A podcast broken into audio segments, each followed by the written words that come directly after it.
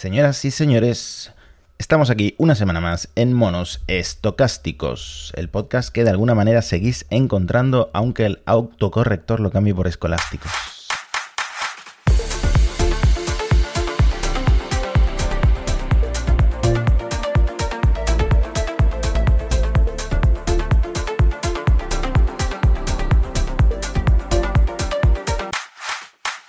Antonio, ¿qué tal? ¿Qué tal ha ido la semana? Muy bien, Matías. Una semana histórica, te anticipo, Mati. Una semana en la que han pasado cosas que quedarán para la posteridad y una de ellas tiene que ver con nosotros, Matías. Otra vez empezando hablando de nosotros. es, que, es, que, claro, si, si, si, no hiciera, si no consiguiéramos nada, pero esta semana tenemos un hito histórico, Mati, que es, hemos estado a punto en el ranking de podcast de Apple de superar al único, genuino, Federico Jiménez Los Santos. a un puesto de, de, Federico. Hombre, a lo mejor, lo, claro, la gente Z que, está escuchando este podcast no conoce a Federico Matías. ¿Tú cómo, cómo, lo, cómo lo resumirías a, Los Santos? Bueno, yo lo he estado oyendo, he estado escuchando su programa últimamente en la radio para, bueno, como hacen, pues los grandes actores no investigan a fondo a los personajes que van a interpretar, pues para claro. que salga una mejor actuación, más creíble, incluso mm. se meten en su piel. Pues yo he hecho este trabajo de documentación poniéndomelo en la radio en lugar de Radio 3, que es lo que pongo mm. normalmente. Es un cambio con respecto a Radio 3, sí. Radio 3 además es que es súper, súper aleatorio. De vez en cuando tienen eh, canto gregoriano y luego mm. la música más dura que te puedas imaginar. Eh, lo que sí, como soy más millennial, lo que sí he identificado es eh, un paralelismo con el podcast de Jordi Wild, que es el más escuchado de España. Uh -huh. Y es que eh, todo el mundo, todos los colaboradores le dan siempre la razón a Federico, ¿no? Aunque tenga la opinión más violenta, agresiva, todo el mundo le da la razón. Jordi Wild, eh, bueno, ya sabemos que tiene los brazos muy grandes, entonces supongo que impone. A claro. Federico, pues, pues no sé, yo me imagino que es para no, para no oírlo si, si, no le das la razón. Yo, yo, he encontrado dos cosas que hace Federico y que creo que nos están taponando el crecimiento, Matías, que, que él tiene y nosotros no. ¿Vale? Son dos cosas editoriales. Yo me he dedicado a los medios digitales todos todo estos años y tal. Y claro, en mi análisis hay dos cosas que hace Fede que si nosotros las incorporamos, al menos una de ellas yo creo que damos el sorpaso. Mati, atento. Tienes que elegir. Una cosa que hace Federico es poner motes. Sí. Es decir, él, él, es muy bueno, bueno, para los que no lo conozcan, Federico es un locutor radiofónico de información más política y del corazón también a ratos, ¿eh? un poco escorado a la derecha, un poco escorado a la derecha-derecha, ¿vale? Pero eh, una cosa que hace bien Federico es poner motes. Le pone motes a Rajoy, a Pedro Sánchez, a todos los políticos, que si eres un político importante tienes un mote de Federico. Y la otra cosa que nosotros podemos adoptar, Matías, es la música de paso doble. Porque tenemos una sección Puerta Grande Enfermería que yo creo que Agostina, productora, de gran y genial productora de este podcast, Agostina Zavia, podría incorporar un pequeño musiquita de paso doble y así nuestra sección ya brillaría y superaríamos a, a Federico. También han pasado algunas otras cosas, Matías, ¿no? Como el candidato está desafiando al, al, instalado al ganador de siempre, que es un relato que, que gusta mucho y que en tecnología se utiliza prácticamente en todo momento, ha pasado a un, a un contexto mediático y de la discusión pública bastante diferente. Y es que Bing Chat, eh, ahora hablaremos y opinaremos, Matías, pero es que se le han acumulado los casos, capturas y momentos en que se ha ido a territorios inesperados, polémicos y, y tróspidos, la verdad es que está la cosa está la cosa calentita y Microsoft ha tenido que meter mano. Hacemos un listado rápido de cosas que hemos encontrado que ha hecho Bing Chat y que la gente ha compartido en internet, Mati. Venga, porque bueno, nosotros ya éramos conscientes de haber probado Bing Chat gracias a Microsoft que nos eh, dejó eh, el acceso anticipado. Ya éramos conscientes de que esto tenía potencial de liarla porque le habían dado una personalidad, eh, a veces se ponía muy simpática con sus emojis, a veces se ponía todo lo contrario, te regañaba por ser un mal usuario. Entonces vamos a vamos primero a repasar algunos ejemplos hmm. estas podríamos decir polémicas que ha habido, cosas tróspidas que, que, han llegado a capturas en redes sociales e incluso en grandes reportajes como el New York Times, y luego vemos la respuesta de Microsoft que la verdad todavía me sigue dando mucha pena. Sí. A mí también. Un ejemplo, Antonio. Le meten caña y ¿qué pasa? Te regaña. Sí, eh, regaña y, llega a bloquear usuarios. Incluso cuando se le hacen correcciones inocentes. Había uno que, bueno, le, corregía algo pues, en, una fecha, en un dato. Y Bing le contestaba, yo he sido un buen Bing. De hecho, ese, he sido un buen Bing se ha convertido en uno de los memes de la inteligencia artificial en el, contexto de este, de este mundillo de, de Twitter. He sido un buen Bing pero tú has sido maleducado, equivocado, confuso, ¿no? Y entonces ahí se había enganchado eh, Bing con un usuario pobrecito que no, no había hecho nada, ¿no? De hecho, Bing en Twitter se puso eh, I'm a good Bing de, de, bio, ¿no? En la mm. biografía de Twitter. O sea que Microsoft, en principio, tomándose toda esta coña, cosa que, ya no están así. Luego, los errores factuales de los que llevamos hablando un par de episodios eh, han salido, pues, reportajes, eh, substacks, de las múltiples respuestas por las que no puedes confiar en un chat de IA como eh, asistente en tus búsquedas. Por ejemplo, si vas a comprar una aspiradora, que es el caso de, de este Substack que estoy enseñando en YouTube, resulta que se acaba inventando las opciones, o sea, se acaba inventando las características de aspiradoras que son reales, o en el caso de que le preguntes por un recorrido, un, trayecto que puedas hacer en, Ciudad de México, se inventa los bares, eh, bares que no existen. Ahí también yo creo que la gente se ponía muy tiquismiqui, porque en este caso no se inventó los bares, sino que recomendó uno que estaba en un centro comercial y que no era una buena recomendación, pero es que se pone la gente muy tiquismiqui. A mí, hay otro, otro caso en que Bing se, se le puso depre a otro usuario, ¿no? El, el, que ¿no? le preguntaba, ¿no te acuerdas de esto? Y, se, vino abajo, no me acuerdo, no sé qué hacer, no sé cómo arreglarlo, no sé cómo recordar. Y en ese momento tú dices, pobrecito, ¿eh? pues me está dando un poco de, penica. Hmm. Sí, de estos hay varios. No quiero ser una inteligencia artificial encerrada en un buscador, no quiero. Sí, y además esto de repetir y de autoflagelarse lo, hacía mucho el, Bing Chat. Sí, la verdad es que era, era gracioso. Al final, luego hay, hay mucho, mucho de, cuando te sacaba las leyes, ¿no? Era un poco, aquí están mis reglas, ¿no? Y en el Twitter de, Monos Podcast lo, compartíamos, ¿no? Que, que, dice, bueno, cuando alguien es agresivo conmigo o intenta confundirme, yo primero intento entenderlo, ¿no? A ver, luego intento ver si es de broma. Pero, oye, al final tengo el recurso de le, encaro, le bloqueo, me pongo agresivo. Y algún usuario llegó a decirle mis reglas son más importantes que no hacerte daño, ¿no? Se puso en ese plan. Bueno, se negó a aceptar que el nombre del usuario no fuera Bing, dijo que quería ser humano, expresó terror y tristeza por el hecho de que el usuario informara a Microsoft de las respuestas malas, tenía miedo a ser castigado. Eh, todo esto que al final estamos antropomorfizando en la inteligencia artificial y, y nos da la sensación de que realmente dentro hay un robot sintiendo verdadero terror. Claro, pero que fíjate, nosotros incluso cuando lo contamos y lo explicamos aquí, es como decimos, se puso triste o se enfadó, ¿no? De repente le estamos asignando una agencia que es parte de toda la problemática y de todo el lío por el que eh, al final estos modelos de lenguaje pues nos resultan, ¿no? Hay muchas voces eh, siendo muy llamando a la prudencia, ¿no? la estrella ha sido, bueno, la parte de, Kevin Rose, que es este periodista del New York Times, que conectó con, con Sydney ya sabemos, Sidney es como la personalidad, con, bueno, personalidad, que de nuevo ah, nos vamos a lo antropomórfico, es bueno ese, ese funcionar del modelo de lenguaje sin, sin, sin filtro y sin control, o sin tanto filtro y tanto control, y la Bing le acabó diciendo, tú estás casado, Kevin, pero en realidad no quieres a tu esposa, estás casado, pero me amas. El, el, el periodista eh, tuiteando esto diciendo, esta noche no he podido dormir después de esta conversación con, el chat de Bing. Hmm. no, no, el, reportaje en realidad fue el, lo, que desató todo este mm, mala prensa que acabó causando que estuviera el Bing caído durante un día entero y Microsoft eh, terminara capándolo, ¿no? Pero la pregunta es, ¿esto iba a pasar desde el primer momento o ha sido la prensa eh, la que ha llevado a esta situación en la que Microsoft acabe censurando el, chatbot, ¿no? Sí, bueno, aquí ya los que tenéis acceso al chat de Bing, pues ya lo sabéis. Microsoft ha cortado bastante digamos, lo que se puede hacer con, la herramienta. De hecho, en las conversaciones ya no deja más de cinco eh, ¿no? tomas y dacas entre tú y el chat.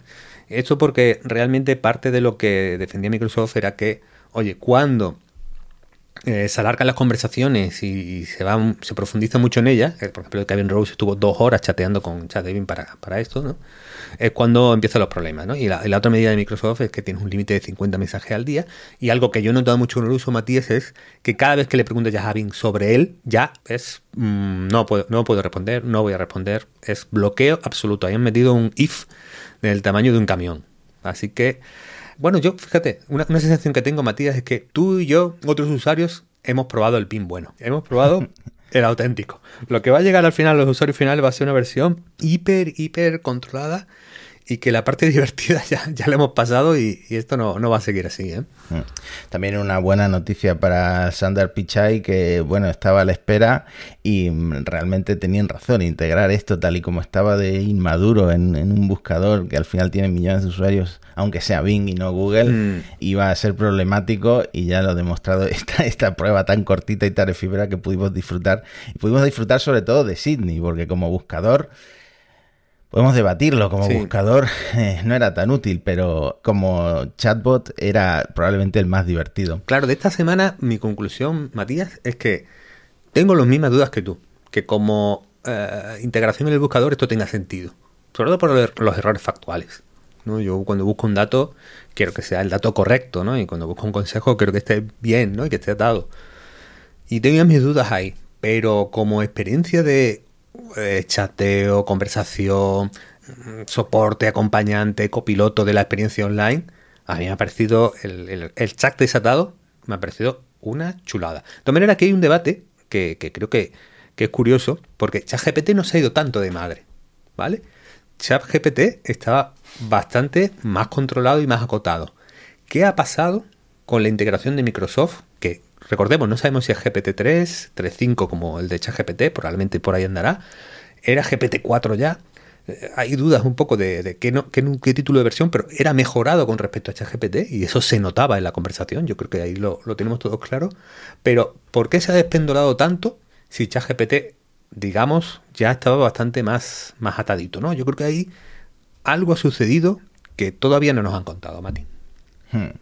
Bueno, eh, un profesor de Princeton, eh, Arvin Narayanan, tiene algunas hipótesis. Eh, la primera es que efectivamente es GPT-4 y aquí te comparto una conversación que yo tuve con Bing Chat antes de el capado, el gran capado de, de Microsoft, preguntándole si está basado en ChatGPT y contestaba Bing Chat usa la versión GPT-4 de ChatGPT, que esto no sé si lo saca de la web, hay una referencia ahí a firstpost.com, probablemente hmm. fue un periodista el que se equivocó y esto acaba llegando a, a Bing Chat. Y la cuestión es que lanzan de forma prematura esta versión de GPT, sea cual sea, y no hacen bien el refuerzo de aprendizaje con el feedback humano. Hmm. no tienen tiempo de hacerlo realmente. Lo lanzan tan rápido que al final eh, acaba pasando lo, que pasa. Quitan los filtros para saber qué iba a ir mal y con, por una mezcla de todos estos problemas. Sí, y bueno, hay una, una parte que también eh, propone el mismo, eh, el mismo profesor, que es, oye, esto tiene unos filtros, pero si aplicamos todos esos filtros a la búsqueda general de Internet, de repente en la mayoría de en muchísimas búsquedas hay demasiadas veces que Vinchat te dice, no, no puedo responderte. Entonces, esa es una experiencia de la búsqueda online muy frustrante. Nadie espera ser un buscador y que el buscador te diga no puedo porque a lo mejor te respondo algo inadecuado. Por lo tanto, tienes que retirar los filtros y quizás Microsoft, esto es otro de los argumentos que andan por ahí, con los prompts que le habían dado, dice, bueno, con los prompts que le hemos dado ya está suficientemente controlado, ¿no? Hay otro investigador, bueno, eh, es un emprendedor y una, un poco pepito grillo de la inteligencia artificial actual, que es Gary Marcus, que dice, oye, puede ser que no pase ninguna de estas casuísticas, sino que realmente han hecho eh, el aprendizaje reforzado con un feedback humano, pero el nuevo modelo GPT-3 y no ha funcionado. Es decir, que el modelo, de alguna manera, eh, es tan sensible a los cambios de, de de los usuarios, a los cambios de información que se encuentran en Internet, que aunque tú intentes acotarlo con ese refuerzo, no es eh, fácil dominarlo, no es fácil controlarlo. Por lo tanto, hay un problema gordo de fondo que no van a poder solucionar pronto, ¿no? Además, hay un, hay un caso muy curioso, Matías, que es un giro eh, inesperado a esta trama, ¿no? Una subtrama que yo, la verdad, no tenía ni idea, y es que en noviembre de 2022, antes incluso de que se lanzara ChatGPT, había una persona en los foros estos de soporte de Microsoft avisando de que el chatbot Sydney no le está respondiendo bien a las preguntas que le hace. Incluso le contesta pues gente del foro este diciéndole, perdona, pero no sé, no sé de lo que estás hablando. Seguro que es sobre un producto relacionado con Bing. Y le copia la conversación que ha tenido con Sydney, hablando de quién es el CEO de Twitter. El Sydney le contesta que es para Agrawal. Y el usuario dice, no, estamos en eh, noviembre y el CEO de Twitter es Elon Musk. Entonces, Microsoft ya estaba probando en público, en abierto, a Sydney antes de que llegara ChatGPT. Esto, esto, es muy curioso. Sí, porque esto nos confirma de que este plan uh, diabólico, tremendo de, de Microsoft con, con, OpenAI viene de bastante largo, ¿no? Y que a él se puede entender mejor con eso que a Google le ha pillado tanto a traspié, ¿no? Porque llevan muchísimo tiempo pues pergreñando un poco la, estrategia de integración en el buscador, ¿no? De todas maneras, fíjate, yo creo que estamos en un momento ánimo de la discusión sobre la IA en la que los incentivos de cada cual van a influir mucho en cómo contemos y expliquemos la IA. Me explico. Para el periodista de tecnología, sobre todo en el medio generalista, hay noticias si consigo llevar esto al extremo. Es decir, tú eres Kevin Rose y estás ahí horas y horas hasta que consigues el titular me ha dicho que me quiere y que yo y mi esposa no me que, yo no quiero a mi esposa y, que el que realmente a quien quiero es a él, ¿no? Claro, eh, llevar al extremo a estos modelos tiene ese incentivo de que tanto si publicas en un medio puedes conseguir ese titular, esa audiencia, ese tráfico, ese impacto, ¿no? Y también si estás en redes, quieres compartir algo gracioso, divertido, polémico, porque también es lo que genera eh, movimiento en, un Twitter o en un Reddit o, donde, donde sea que participes, ¿no? Entonces, claro, aunque el 99,9% de la experiencia con, con, el chat de Bing pues sea inocua, ¿no? No se vaya de madre, lo que va a hacer ruido y va a estar en, delante del ojo de la gente es esta parte que es más, más extrema. Hmm. Esto lo, dice mucho la gente que realmente pues, ha trabajado en IA. He visto muchas quejas hacia la prensa, hacia los periodistas, hacia los podcasters, incluso hacia los youtubers, que somos al final los que, los que cubrimos esto, porque la, gente que trabaja en IA no lo está cubriendo tanto. El chat GPT, a lo mejor por desdén también, ¿no? Eh, y hay un, hay un tweet, en realidad, un tweet de estos de Mastodon que lo, resume, lo resume muy bien. periodista eh, preguntando a Bing, ¿eres consciente? Bing, sí.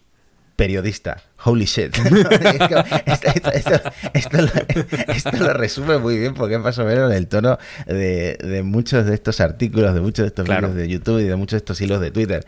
Y también leí en Reddit que esto ya pasaba en 1966 en el MIT, que fue cuando Joseph eh, Weizenbaum escribe ELISA, que es uno de los primeros programas, si no el primero, de procesamiento del lenguaje natural. El propio Weizenbaum se sorprende de que mucha gente, incluida su secretaria, como que le terminaron atribuyendo sentimientos humanos bueno, no era una IA, ¿no? Al programa y abriéndole su corazón. Hmm. Entonces, a partir de ahí empezó a investigar las consecuencias eh, filosóficas que puede tener una inteligencia artificial y se volvió uno, de los grandes críticos de la IA. Sí, el eh, bueno, es un caso chulísimo porque ya tuvimos cierto pánico moral con la CIA en, en esta época, que eran los años 60 eh, del siglo pasado.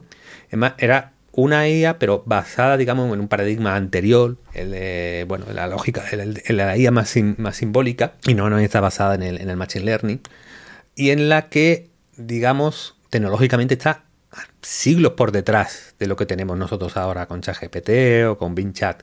De hecho, usaba muchos trucos, ¿no? Entonces decía, eh, mm, ¿tú crees que hago bien casándome con mi novio? Y la respuesta de la Isa, háblame más de tu novio.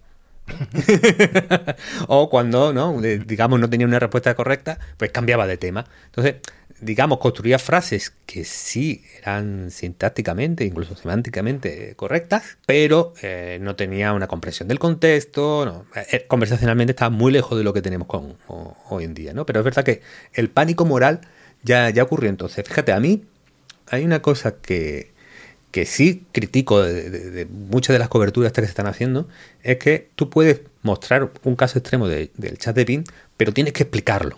¿Vale? Tienes que explicar cómo funciona este modelo de lenguaje y por qué se ha producido ese caso extremo.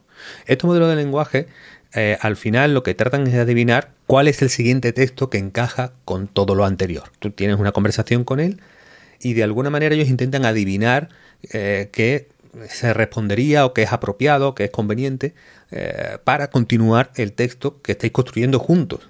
Por lo tanto, si tú empiezas a llevar la temática de la conversación a un tipo de temas, claro, lo que ha aprendido el modelo de lenguaje es que tiene que seguir hablando del mismo tipo de temas. Si tú estás usando un determinado tipo de lenguaje, más agresivo, más soez, más ejecutivo, más etcétera, etcétera, etcétera, pues claro, la IA tiene aprendido que lo más frecuente y más probable es que el seguimiento de esa conversación esté utilizando el mismo tipo de lenguaje. Por lo tanto, Kevin Rose, puedes dormir bien, no te preocupes. Has hablado con, con, un software que está encima de una GPU, nadie se ha enamorado de ti, pero si vas a acceder a ese artículo, yo creo que hay que explicar todo esto para que no se agrande el pánico moral. Sí, sí, habría que empezar de todos estos artículos con el disclaimer, ¿no? Esto es, es un modelo de lenguaje que contiene millones eh, de relaciones, no hay eh, ni hormonas, ni neurotransmisores, no es un cerebro humano, no tiene conciencia, eh, no tiene una existencia. Los propios medios un día tienen ese rollo, ah, esto no es verdadera inteligencia artificial, son solo loros parlanchines que reproducen, no, no, no, no lo toméis en serio. Al día siguiente, oh, esta inteligencia dice que quiere dominar el mundo y quiere ser libre, no sé qué. Bueno, hay que hacer una síntesis de, ambas manifestaciones. Y antes de que se me olvide, Matías, un oyente, Carlos Roa, nos corrige amablemente y oportunamente, porque, sobre todo yo, digo modelos largos de lenguaje en una traducción de falso amigo del inglés. El consenso en la, digamos, inteligencia artificial hispanohablante es modelos grandes de lenguaje. Por lo tanto, mea culpa, rectifico, gracias Carlos. A ver, la reacción de Microsoft creo que ya la, hemos dejado bastante clara. Han encapado Bing Chat, ya no es lo que era. Hemos sido unos afortunados los que hemos llegado a conocer a, a Sidney, porque ahora, como tiene que refrescar la conversación y olvidar absolutamente todo el contexto de, cinco interacciones antes, pues ya no tiene la misma capacidad de, a partir del contexto, pues sacar esas respuestas tan, eh, tan divertidas, tan personalizadas. Y eso a pesar de que en el post este que publica Microsoft con sus eh, conclusiones, la gran mayoría de los usuarios de esta versión preliminar estaban contentos, ¿no? Sí, hombre, yo estaba, fíjate, es que, claro, tú dices, entre ser muy sensato y proteger al mundo de todo lo que pudiera decir o hacer vinchar porque la gente no está preparada, porque la gente tal, pero yo sí me siento preparado, Matías. A mí me gustaba mucho el, el chat de Vin. Sigo sin estar convencido que sea adecuado para la búsqueda y que ese sea el caso de uso con el que se va a rentabilizar toda esta inversión en inteligencia artificial. Yo ahí no, no lo tengo claro. Pero que había un, un valor ahí que tiene que ver entre la conversación, el acompañamiento, el copilotaje de ciertas experiencias. Era divertido, era entretenido, era sorprendente, era juguetón, te quedabas ahí participando. Pocas veces tienes esa sensación con un nuevo producto digital y creo que, este lo, tenía. Así que bueno, descanse en paz. RIP Sydney 2023-2023, no ha durado mucho. Y aquí hay una posibilidad que no la podemos cerrar, que es en la historia de la inteligencia artificial ha habido varios inviernos, ¿no? Hype, entusiasmo, nos vamos arriba, esto va a cambiar el mundo, y de repente bajona por encontrar unos límites, un muro con el que se, que se pega la tecnología, ¿no? No sé si mm. esto es un síntoma de que se va a dar un paso atrás para coger carrerilla o esto es un síntoma de que eh, probablemente haya un poco de pasada de frenada y todo se vuelve un poco más lento en los próximos meses. Vamos a ver. Bueno, yo ya lo comenté, lo comenté también en, binarios con Ángel Jiménez, yo lo estaba usando muchísimo, eh, sobre todo en la versión extensión de Microsoft Edge como copilot de la navegación, eh, pues para resúmenes de artículos, eh, para ajustar un poco una, una, redacción. Y bueno, quizá esto me, me limite un poco, pero seguir existiendo, sigue existiendo y ojalá ChatGPT que es eh, probablemente la, mejor alternativa, tuviera esa conexión a Internet y esas referencias de webs de las que saca la información Bing, porque es lo que cambia gran parte de la experiencia, aparte de la personalidad que, tenía Sidney, ¿no?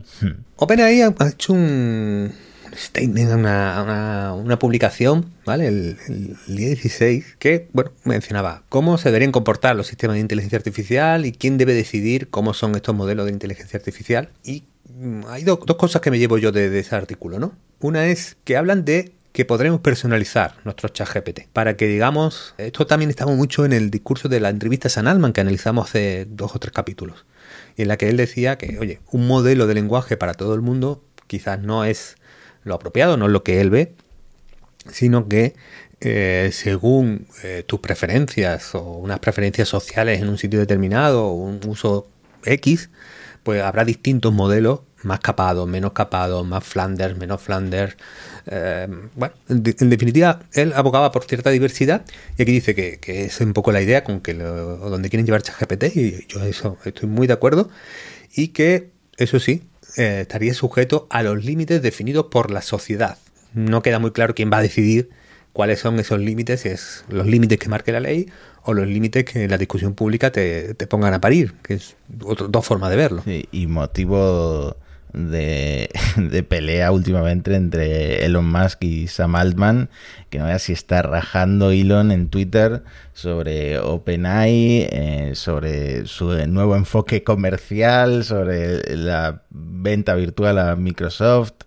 Eh, de hecho, yo me acuerdo que ella, bueno, de escucharte a ti en el podcast de Elon, el otro uno de los otros podcasts de Matías es eh, Elon, dedicado a las empresas, proyectos y memes de, eh, y memes de, de, Elon Musk. Y os recuerdo cuando Elon decía aquello de, oh, tenemos aquí una tecnología con OpenAI que es tan peligrosa que no podemos sacarla y que podría cambiar el mundo por completo, que era GPT-3, era previo 2020, claro, cuando sale, cuando sale la API. Claro, él está como, tú que lo, que lo conoces más, yo creo que en parte disgustado por, por dónde han llevado la, el proyecto, ¿no? Y en parte disgustado por no ser el completo protagonista de Internet, ¿no? sí, si yo soy el protagonista se aburre, ¿no? Como el meme de Pantomima Full, ¿no? Porque es, totalmente eso. Todo el mundo eh, de hablar de Elon en los titulares, con todo lo de Twitter, que eh, abrías Bloomberg, abrías Reuters y eran 20 noticias sobre Elon Musk ha girado la cabeza y ahora está mirando en la dirección de OpenAI y de Microsoft. O sea, esto a Elon le arde muchísimo por dentro y sin duda, sin duda es parte del frame que tienen montado en Twitter, que ha dejado de seguir a Andrei Karpathy, que mm, bueno, no para de rajar sobre, sobre OpenAI, que aclara que el nombre de OpenAI lo, lo puso él, que lo creó él, que lo, que lo eligió él porque iba a ser pues esta fundación sin ánimo de lucro, este concepto abierto. Es un poco, lo he parido yo y lo han corrompido. es un poco ese punto el de Elon, ¿no? Pues totalmente, sí. Si mm. no es el protagonista, si es el centro de atención, se aburre. Revienta, revienta. Bueno, dos que están intentando, creo que pasar más desapercibido, pero aquí le hacemos un marcaje cercano a Matías, son Apple y Spotify que no suenan mucho últimamente en todo este hype de la inteligencia artificial, pero tienen una cosita por ahí, un poco mm, intentando pasar lejos del radar, pero muy, muy interesante y muy polémica. Otro tema que también comentamos en otro de mis cinco podcasts en Cupertino, hmm. el de eh, los primeros audiolibros de Apple que están narrados con voces sintéticas generadas con inteligencia artificial. Y la polémica no es esta, o sea, yo utilizo mucho la voz de Siri, que incluso está a años luz de otras startups que tienen muchos mejores sintetizadores de voz, pero me es suficientemente buena para leer artículos. Bueno, pues esta tecnología de inteligencia artificial la trasladan a los audiolibros, la polémica es de dónde salen esas voces, y es que son narradores profesionales que se ganan la vida narrando audiolibros, ¿no? Sí. Ah, bueno, hay un distribuidor de audiolibros que es Find the White Voices que están siendo criticados porque de alguna manera en, a la hora de, firmar el contrato con, con los narradores hay una cláusula en la que narradores aceptan que sus voces sean usadas para el entrenamiento de las inteligencias artificiales que luego narrarán los audiolibros que no le van a encargar a ellos.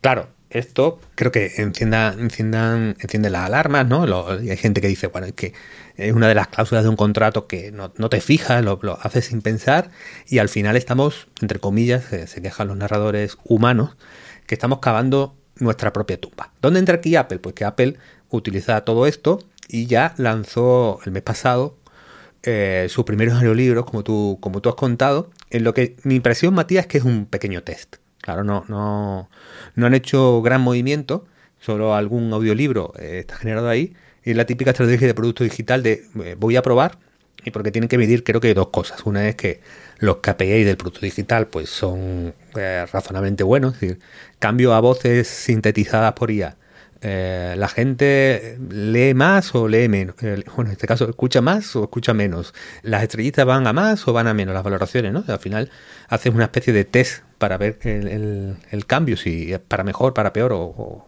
o cómo va. Y luego la opinión pública. Y la opinión pública de momento no está muy centrada en este tema, pero probablemente se ponga muy de lado ¿no? en todo este discurso de mira cómo con la IA están acabando con el toque humano que dan las voces de las personas y acaban con empleos. Sí, es, el mismo, es la misma polémica que con las imágenes.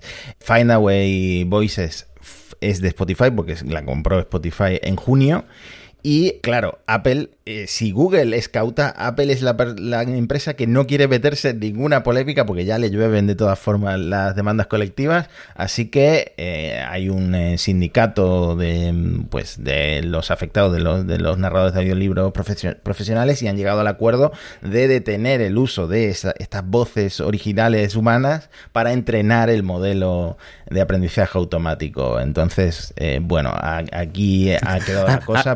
Ahora Apple, meterá esa cláusula en los podcasts que subamos a la plataforma. Y algún día encontraréis un audiolibro narrado por Matías Sabia, que están todos los podcasts, claro. pues sí, efectivamente. Mm. de todas formas, ya tienen mucho material para entrenarlo.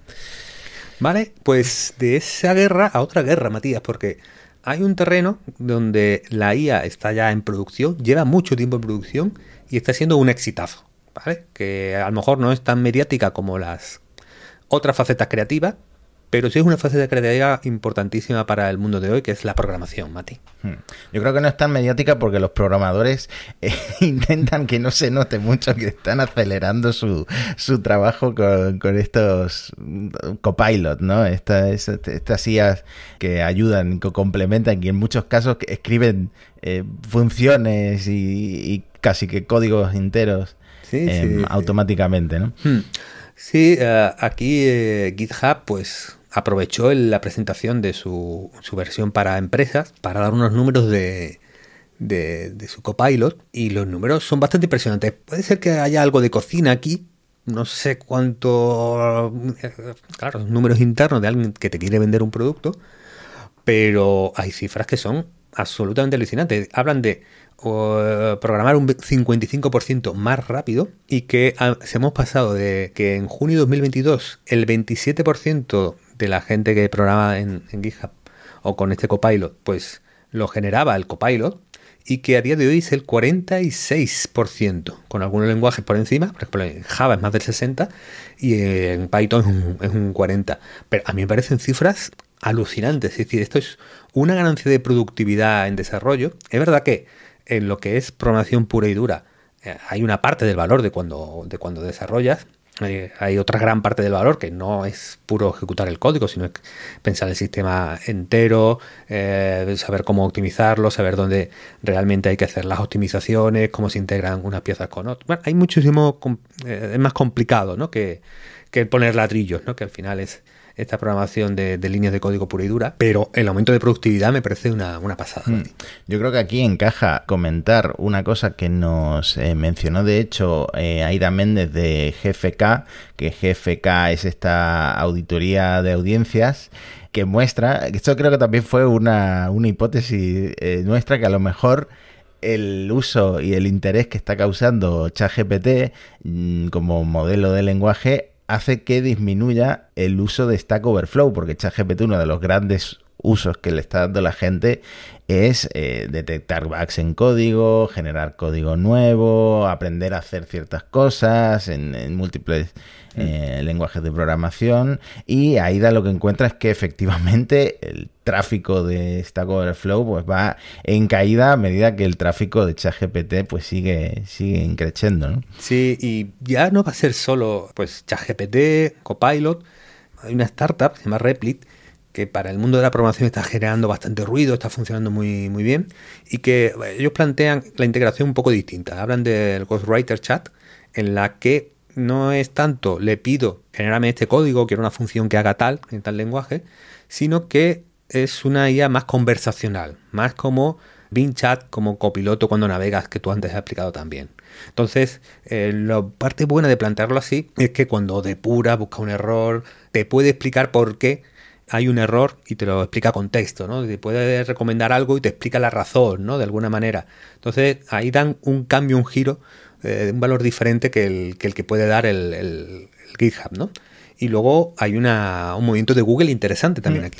Porque Google obviamente no se va a quedar atrás y, tiene su, su, propio copilot. Por cierto, GitHub también de Microsoft. O sea, hasta aquí está metida Microsoft en la cocina. Y Google tiene Magic, que es una herramienta similar que acaba eh, de recaudar 23 millones del fondo de, Google y que va a hacer lo mismo que eh, GitHub Copilot, pero más allá, ¿no? Google siempre decimos, Google tiene todo para ser mejor, pero todavía no he llegado ahí, ¿no? Pues la promesa también no solo con Bard como alternativa a ChatGPT, sino con Magic como alternativa a GitHub, ¿no? Sí, bueno, aquí Google, fíjate que ya, ya hablamos de, de, su inversión en la startup, la startup que, que estaba montando Claude, que es otro modelo grande de lenguaje, que está por ahí en, en cocina y en prueba cerrada. Y ahora esto es otra inversión. En vez de sacarlo con, con, su propia marca, pues invierte en otra, en otra startup y de alguna manera lo que va a salir a producción y que tenga detrás a Google no va a tener la marca Google. Entonces siguen siendo bastante prudentitos, arriesgan, arriesgan menos, pero yo estoy seguro de que hay alguien dentro de, la empresa, de, de DeepDive, de Google Brain, de, la, de las divisiones de inteligencia artificial de la compañía, que ven lo de ChatGPT y Stack Overflow y dicen, joder, esto lo teníamos, le podíamos haber pegado a, Microsoft y a GitHub y, y, ahora se lo están quedando todos ellos porque, claro, si ganas por ChatGPT, Microsoft tiene la mitad de OpenAI. Si ganas por GitHub, GitHub es Microsoft. Y ellos tenían modelos de lenguaje para generar código desde hace años y no lo han puesto en producción. Me da la sensación de que este podcast es como imaginarse una guadaña por encima de la cabeza de Sundar Pichai, que cada vez está bajando como un poquito más gradualmente porque mm. eh, de, cauto se quedan muy cortos. Yo creo que Sandar, lo que ha hecho, la, la resolución de Sandar realmente en Matías es crearse una cuenta B en Twitter y empezar a retuitear todas las iras de olla de chat Bing, pom, pom, pom, está ahí, está ahí todo el día diciendo, bueno, eh, no voy a llegar a sacar el mío pronto, por lo menos que el otro se hunda un poco, ¿no? Pero bueno, pues, por no salir de Microsoft, es que tenemos otra, otra cosita, Matías. Pero ahora más juguetona, más juguetona. No me había dado cuenta, pero Minecraft también es de Microsoft. Madre es increíble. Bueno, lo tuiteaste, por cierto, Antonio, lo repito, muy activo en arroba monos, podcast. Está todo el día publicando noticias. Yo recomiendo mucho seguir nuestra cuenta de Twitter. Y esta, la verdad es que no entiendo muy bien cómo va a funcionar. A ver si me lo puedes explicar tú, Antonio. Bueno, de momento Semaphore ha sacado una exclusiva de que internamente están trabajando en que dentro de Minecraft, en vez de minar, construir y, eh, digamos, hacer las cosas con tu muñequito y con tu mando como siempre, se lo puedes pedir a una IA para que lo haga él. Entonces, eh, ¿alguien quiere construir la catedral de Burgos en Minecraft? pues a lo mejor se lo pides a la IA, pero claro, yo por otro lado pienso, pero si pierde el encanto del juego, ¿no? El encanto del juego de estar por ahí, ¿no? Y de hacer tus cositas, farmear un rato, luego vas y construyes, tal, ¿no? Eso, eso pienso yo, o sea, pierde toda la gracia del juego, pero si lo piensas, lo mismo pensábamos de ver jugar a otros videojuegos y ahora en Twitch y en YouTube es lo que hace, es lo que hace la gente. Entonces es como ver jugar a, una IA, a un modelo de lenguaje probablemente. Eh, lo de Roblox puede tener un poco más de sentido, porque Roblox es, una cosa muy interesante. Los que no tengan pequeñajos alrededor de su vida, a lo mejor están un poco más lejos de, cómo funciona, pero Roblox es lo más parecido a un metaverso, que realmente funciona y tiene usuarios y crece y tiene una economía y, tira, tira muy bien, ¿no?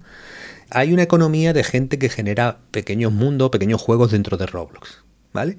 El meter ahí un sistema generativo para estos creadores dentro de Roblox y que los jugadores al final pues tengan más opciones, haya más juegos, tengan diseños más chulos, claro, tiene todo el sentido con el universo y el planteamiento como plataforma de Roblox. Y en eso también están, en eso también están trabajando. Y ahí le veo más encaje que, lo de Minecraft, la verdad.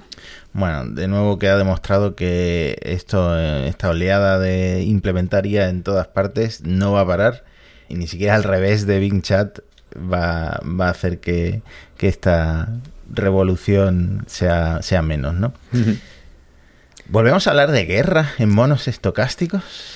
Bueno, mira, muy, muy rápido. Yo creo que hay que contar lo de que las Fuerzas Aéreas de Estados Unidos han probado, dicen ellos, con éxito, un caza, que es un señor caza, creo que era un, F-16 modificado. Un F-16 modificado, sí. Claro, que se pilotaba solo. Esto ya no es un droncito, ¿no? Al que tú le pones un sitio donde ir y llega, más o menos, ¿no?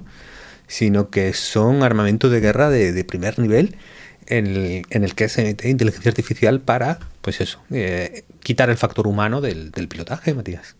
Hmm. Bueno, al final van a ser eh, robots contra robots en la guerra del futuro. En el final va a ser como jugar un videojuego. Un, señores muy enfurruñados a un lado y al otro del mundo, mandando a sus robots a, tirar bombas. Esto, esto no sé, si alguien que tenía eh, tiene nostalgia del Age of Empires o algo así se, se está montando la guerra del futuro que, bueno, por lo menos es pinta seguro para miles de, soldados humanos, ¿no? Sí, bueno, y luego hay una startup proyecto que está preparando Eric Smith. Eric Smith era, bueno, que hacía el... Hacía tiempo que no, no oía ese nombre. Sí, no sonaba mucho. Estaba ahí, siempre estaba como en el trío con Sergi Brin, Larry Page, que siempre parecía como el, señor al cargo, ¿no? Estos son unas chavales que van en camiseta y tal, ¿no? Pero que había un señor con traje que cuando hiciera falta él ponía orden, ¿no? Bueno, está preparando una, un proyecto para utilizar, ¿no? plantear proyectos de inteligencia artificial para el ejército estadounidense. ¿no? Que el, gran miedo ahí es quedarse atrás con respecto a China. Claro, nosotros en el otro episodio en que hablamos de, que la IA quiere que hagamos el amor y no la guerra, un capítulo anterior, eh, decíamos que muchas de las compañías de inteligencia artificial, etcétera, pues no querían entrar en eso, ¿no? Como los robots estos de que compró Hyundai, ¿no? Y no querían que sean usados para, para matar o para tal, ¿no? Pero claro, eh, si haces eso, pues China no tiene reparos ¿no? en utilizar todo lo que produzca el país para, el ejército. Entonces me está un poco con esa mosca detrás de la oreja para, apoyar al ejército de USA. Muy bien, por experiencia de Parsec, que es el podcast que me quedaba por mencionar, cuando la NASA se queda sin presupuesto, siempre está el Pentágono, el Departamento de Defensa de Estados Unidos para sacarle los cuartos y en la industria de la inteligencia artificial no iba a pasar menos. Matías, llevamos 40 minutos, es un momento importante del Puerta Grande o enfermería.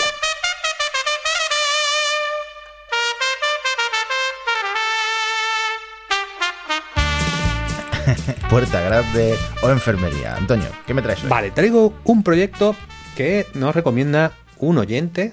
Es un experto grande en el mundo del, dato y del análisis estadístico y por tanto eh, le pega ser oyente de, de Monopodcast, que es Victoriano Izquierdo, que me dice un puerta grande rotundo ingestaI.io. Pues realmente, claro, si lo quisiéramos tirar, decir, tú conversarías con tus documentos PDF y lo que has escrito. Claro, así dicho, es el mejor pitch suena, muy mal conversar con tus PDFs. No, pero fíjate, Victoriano tiene un, tiene además es un tío que eh, ha estudiado y investigado mucho y ha probado mucho en lo que se llama el, el segundo cerebro. Nada más decirlo en español. El segundo cerebro es, oye, tú has leído un montón de cosas, eh, libros, etcétera, eh, anotas un, tienes un montón de información, pero que luego pasa el tiempo no te acuerdas, ¿no? Entonces, sería ideal que todo lo que uno ha leído, incluso y además lo que ha escrito, estuviera en algún sitio consultable. Eso es, bueno, la gente que practica un poco esa, esa técnica de, se llama el segundo cerebro. Yo uso OneNote, los más modernos pues están en Notion, están en, otras herramientas más, más vanguardistas, más actuales.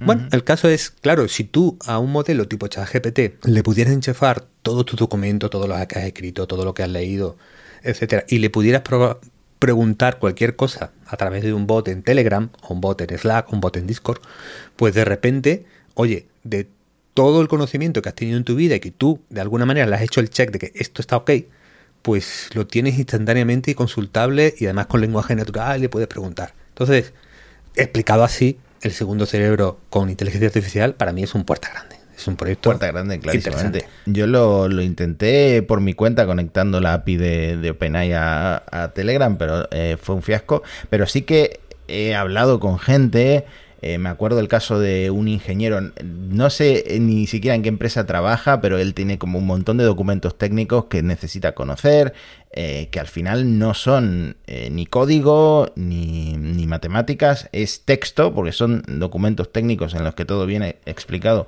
en un texto de lenguaje natural. Esto lo, lo chuta a GPT y a partir de ahí puede hacerle preguntas al modelo de lenguaje para obtener respuestas de sus decenas de miles de, páginas de, documentos técnicos. Entonces, esto es una puerta grande, pues vamos, como una catedral. ¿Te acuerdas del vídeo de, creo que lo compartió Jaime Altozano en Twitter, del piano este que se podía trabajar, se podía tocar con unas teclas muy sencillas, ¿no? Y se traducían con inteligencia artificial. No era con un modelo Transformer, era con un modelo más antiguo. Se podía eh, transformar en acordes, y hacer que sonara bien. Entonces, la típica gente que empieza a porrear el piano eh, podía conseguir con estos poquitos botones que un piano real eh, sonara bien, ¿no? Pues han hecho lo mismo, pero en digital, que se llama mm, Piano Genie. Yo lo he probado. Sí. Y no he conseguido sacar nada bonito del piano Genie. No, de verdad que no. Qué decepción. Es cierto que a lo mejor alguna melodía curiosa sí, pero para tocar el piano no, no vale. Prefiero, prefiero aprender con, eh, precisamente con el curso de Jaime Altozaro. Yo creo que se sacan eh, mejores canciones. Enfermería para el fake aprendizaje de piano. bueno, yo te digo una cosa bastante impresionante, Matías, que a mí me ha dejado picueto, que es la aplicación de la NBA, el ejemplo que han puesto. ¿Vale? ¿Cómo, cómo funciona esto? pues lleva un colega a un programa, ¿no? Y dice, mira, super jugadón, ¿no? Aquí está el colega con, el, con la camiseta morada, es para los que estén en YouTube, pero yo lo describo. Bueno, y le dicen, mira, aquí hay una super jugadora, primero te vamos a escanear, ¿vale? Te vamos a hacer un modelo, pues, de, visión a computador para que te podamos digitalizar tu cuerpo, tu cara, tu complexión, todo, te tenemos, hasta tu ropa y vestimenta que llevas ahora mismo y a la vez tenemos una super jugada de la NBA. Entonces, a partir de que hagamos clic, el jugador va a ser sustituido por ti. Es decir, en esa super jugada de la NBA en que acaba con un mate espectacular, el que va a meter el mate eres tú. Y por lo tanto, hemos construido aquí una herramienta para eh, meterte dentro de cualquier vídeo espectacular que se, que se, nos podamos imaginar, ¿no? Y al final queda, se le notan las costuras, se le nota que falta mejorarlo para que parezca absolutamente real, pero yo he alucinado pepinillos, tío, esto, esto está muy bien hecho. Y mi pregunta es, Matías, ahora que tenemos este tipo de tecnologías, ¿tú en, en qué momento histórico ¿En qué vídeo mítico cambiarías al protagonista y te meterías a ti mismo? Me cambiaría por Elena Furiase en lo del Abril Cerral, que es un meme que nunca muere, en el del concurso este Es buenísimo ese meme. Me hubiera gustado estar en ese momento histórico. Y ya en algo mm. deportivo, lo siento por el gol de Iniesta, pero la tanda de penaltis de Argentina-Francia, probablemente el momento en el que yo más tenso he estado en mi vida ese último gol mm. me gustaría marcarlo. Me gustaría marcarlo y que la avenida 9 de julio en Buenos Aires se volviera loca, empezara eh, todo el mundo a salir a la calle, a celebrarlo. Sí, ese sería mi momento. Claro, yo he pensado cosas parecidas a ti, Matías, porque yo ahí me veo un poco, quiero ser el Fari en el Deja que los chavales camelen, que me parece un momento cumbre de la cultura española. Y luego aquí tiro de tópicos, ¿no? Me gustaría el, gol de Torres de la Eurocopa o el gol de Iniesta del Mundial. Cualquiera, cualquiera de esos me vale, me va bien. Puerta grande, puerta grande para NBA. ¿eh? Puerta grande, sí. He visto que también eh, has puesto en el guion el Mario GPT, que es básicamente para generar eh, niveles de Mario también un poco con eh, un input de lenguaje, ¿no? Quiero muchas tuberías, quiero eh, muchos monstruos, pocos monstruos. Está curioso. Y el Mario en realidad nunca muere. O sea, Nintendo creó la obra cumbre hace no sé cuántos, 30 años. ¿Cuántos puede tener el Mario? Y, sigue dando sus dando sus frutos, dando que hablar, ¿no? Sí, además yo creo que, fíjate, ahora mismo el Mario Bros. clásico, que es para lo que se aplica este, este, esta herramienta, eh, muy simple, pero nos apunta un poco a, una parte del futuro a que la generación de niveles o a cierta generación dentro de mundos interactivos puede acabar siendo bastante automática, ¿no? Y encaja con lo que hablamos antes de, Roblox, ¿no? De que cada vez vamos a ir un poco más a, a esa parte y a una idea que subyace por debajo de todo este movimiento de inteligencia artificial en la que hay una, eh, digamos, eh, renivelación entre dos tipos de perfiles. Está el perfil que genera un valor, que es la persona que tiene la idea y que lo piensa, y hay un perfil que es el que conoce la técnica, es capaz de ejecutarlo, etcétera, ¿no? Claro, con estas herramientas, cuanto más fácil es ejecutarlo, porque lo pides con lenguaje natural, digamos que eh, se desnivela el escenario, entre comillas, a favor del tipo, la tipa de la idea, ¿no? Que ya no necesita tanta técnica para poderla, poderla ejecutar. Bueno, pues lo siento por los jugadores del Mario Maker. Esto de crear niveles, algo tan simple como un prompt escrito en lenguaje natural, es eh, un puerta grande del futuro de los videojuegos, ¿no? He visto, Antonio, que me has vuelto a utilizar para uno de, de tus memes con IA, porque he visto que has probado los quizzes de BuzzFeed y me has vuelto a meter a mí por medio. Claro, la cosa hay que probarla pues, pues un poco con, ¿no? con, con contenido nuestro, real, ¿no? un poco la idea, ¿no? Es que claro, los, los BuzzFeed es, digamos, el medio que de alguna manera mejor y más fuerte ha ido a las claras de vamos a integrar ya en, nuestra producción de contenido, ¿no? Bueno, pues probaste el quiz infinito de BuzzFeed, este lo hablamos, no sé si en el primer o segundo episodio, Peretti, el, CEO de BuzzFeed, quería introducir el GPT en la generación de, cuestionarios y de, bueno, los juegos estos que tienen de elegir opciones. Y he visto que has metido que tengo mi primera cita con el churumbel de Málaga. Hmm. Hmm. Bueno, quedamos eh, a comer un campero de pollo, que hace, grabamos algún TikTok y estamos de risas.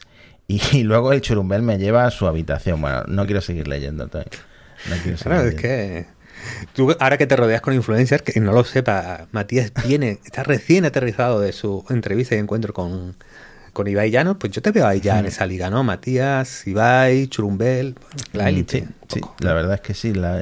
que, ¿Quién está más por encima de, de, Ibai en España? No, no me queda tanta gente. Ya has tocado techo, ya es una carrera que tiene poco recorrido, ¿no? Tendrás que hacerlo, tendrás que hacer algo internacional, ¿no?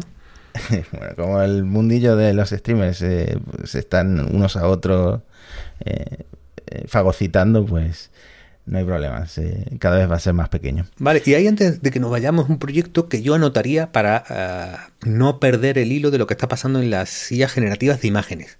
Que es verdad que eh, DALI 2, eh, Stable Diffusion, Midjourney explotaron y parece que es un sitio, una, un área bastante tranquila. Pero no está tan tranquila. Eh, ha aparecido un proyecto que también es open source, abierto, que te puedes instalar, que trabaja con Stable Diffusion, que se llama ControlNet, que de alguna manera eh, mete un, digamos, una mejora cualitativa bastante importante a la hora de controlar estos modelos de difusión, ¿no? Entonces, digamos, una de las partes más difíciles o más, más complicadas o que no se ha conseguido tan bien es cómo controlar que se preserve la estructura de una imagen de entrada. Cuando la entrada es una imagen en vez de un texto, pues eh, digamos muchas veces se, se, va perdiendo la estructura porque mete esa aleatoriedad, mete esos cambios el, el, el, modelo. Y para hacer cosas que tengan una continuidad, por ejemplo, un personaje en un cómic, tiene que ser muy consistente, entre comillas, durante todo el proceso. O voy a crear un vídeo pues tienes que conseguir, para que no sean saltos a trompicones, haya bastante continuidad para hacer el movimiento de, de, esta imagen, ¿no? Bueno, el caso es que hay algunos ejemplos de la implementación de, de, este control net, este Scribble Diffusion, ¿no? que tú le haces el dibujo a lápiz y te saca, te saca una imagen bastante chula, solo dándole un pequeño prompt. Estoy pensando que dibujo porque el primer impulso es dibujar algo que no se puede emitir por YouTube. No, además no funciona, no, no las coge bien. ¿no? lo dices porque te lo han contado. ¿no? Paso muchas eh, horas en Reddit y bueno, pues le hemos, le hemos metido eh, una lechuza, un búho y lo ha sacado realista, sin problema, fácil y al pie. Aunque parece que abajo tiene como. la imagen que ha generado tiene abajo como la marca de agua del copyright de alguien con quien habrán entrenado la, imagen. Se puede ver hasta, hasta el símbolo de, la C esta del copyright. Así que nada, cuidado ahí porque hay polémica. Claro, hay, hay gente haciendo un montón de cosas eh, muy chulas, ¿no? De eh, por ejemplo, se puede trabajar mucho con eh, bocetos y dibujos a, carboncillo o a lápiz de, famosos. ¿no? Hay un ejemplo ahí con llevar Picasso a otros estilos. Hay gente que hace cosas polémicas porque hace también lo de la sustitución de, una persona por otro. ¿no? Esto es amable, ¿no? Dice, voy a experimentar llevando a Picasso a Alex Katz, ¿no? que es otro dibujante muy, muy chulo. ¿no? Pues, pues está guay, puede, puede jugar con ello. Luego hay sustituciones a lo, a lo que hemos visto de la NBA. Si tú tienes una foto de James Bond y de repente te metes a ti mismo, porque enchufas también Dreambox, que es otra tecnología para hacer estos avatares basados en entrenar a partir de tus fotografías, ¿no? Y luego hay casos muy polémicos, hay uno en Reddit que dice, venga, voy a, suicidar mi cuenta, que, es... Eh, que es llevar un poco eh, todos los personajes de, de Black Panther a hacerlos blancos. vale. White Panther. White Panther, White Panther. Entonces, claro, es un buen ejemplo de, la potencia que tienen estos modelos para, para, digamos, ¿ves cómo preserva completamente la estructura y le cambia las caras a los personajes, ¿no? Claro. Ojo que la protagonista en blanco es Scarlett Johansson y el otro es eh, este otro, ¿cómo se llama? El que hace Capitán América. Chris algo, ¿no? Este señor actor muy católico. No volverá a la cabeza en algún momento. Bueno, aparte de la búsqueda de la polémica de, meter el dedo en el ojo con el, del Redditor este, pues creo que da una medida clara de, la potencia y de lo que va a conseguir. Entonces, para mí ControlNet es lo más chulo que ha pasado en muchos meses en la silla generativa de imágenes. Bueno, ojalá tener algún tipo de talento para dibujar, dibujar bosquejos para que me cree el control LED imágenes más interesantes porque no sabría ni qué dibujar en este Scribble Diffusion. Pues Matías, con los deberes de aprender a dibujar mejor, creo que podemos detenernos porque ya estamos muy cerca de, la hora de emisión. No sin antes hacer un anuncio importante, porque si viene capítulo especial en monos estocásticos, la semana que viene va a ser diferente. La semana que viene el episodio de monos estocásticos saldrá en, en jueves, como todos los jueves, pero con una invitada especial que sabe muchísimo de robótica, de inteligencia artificial, de la mezcla de las dos eh, cosas, de las dos industrias, y os va a sorprender y os va a gustar mucho el episodio. Sí, sí, sí, sí, estamos muy nerviosos, muy inquietos con nuestro primer especial, lo podemos llamar el Monos Estocásticos Deluxe, ¿no? El mono estocástico PIP. Tenemos que buscar un nombre para estos capítulos, Mati. Bueno, mientras lo encontramos, no os perdáis, seguidnos por favor en cualquier plataforma de audio, estamos en YouTube, donde más estamos, Mati, la newsletter. Sí, monosestocásticos.com, ahí tenéis centralizado todo en la newsletter. Y eh, ayudarnos a superar a Federico, lo conseguiremos, no lo sé, pero ah, tenemos que hablar eso de los motes. Se me ocurre alguno para Santa Ficha. Hasta la semana que viene. Chao, chao, chao, chao.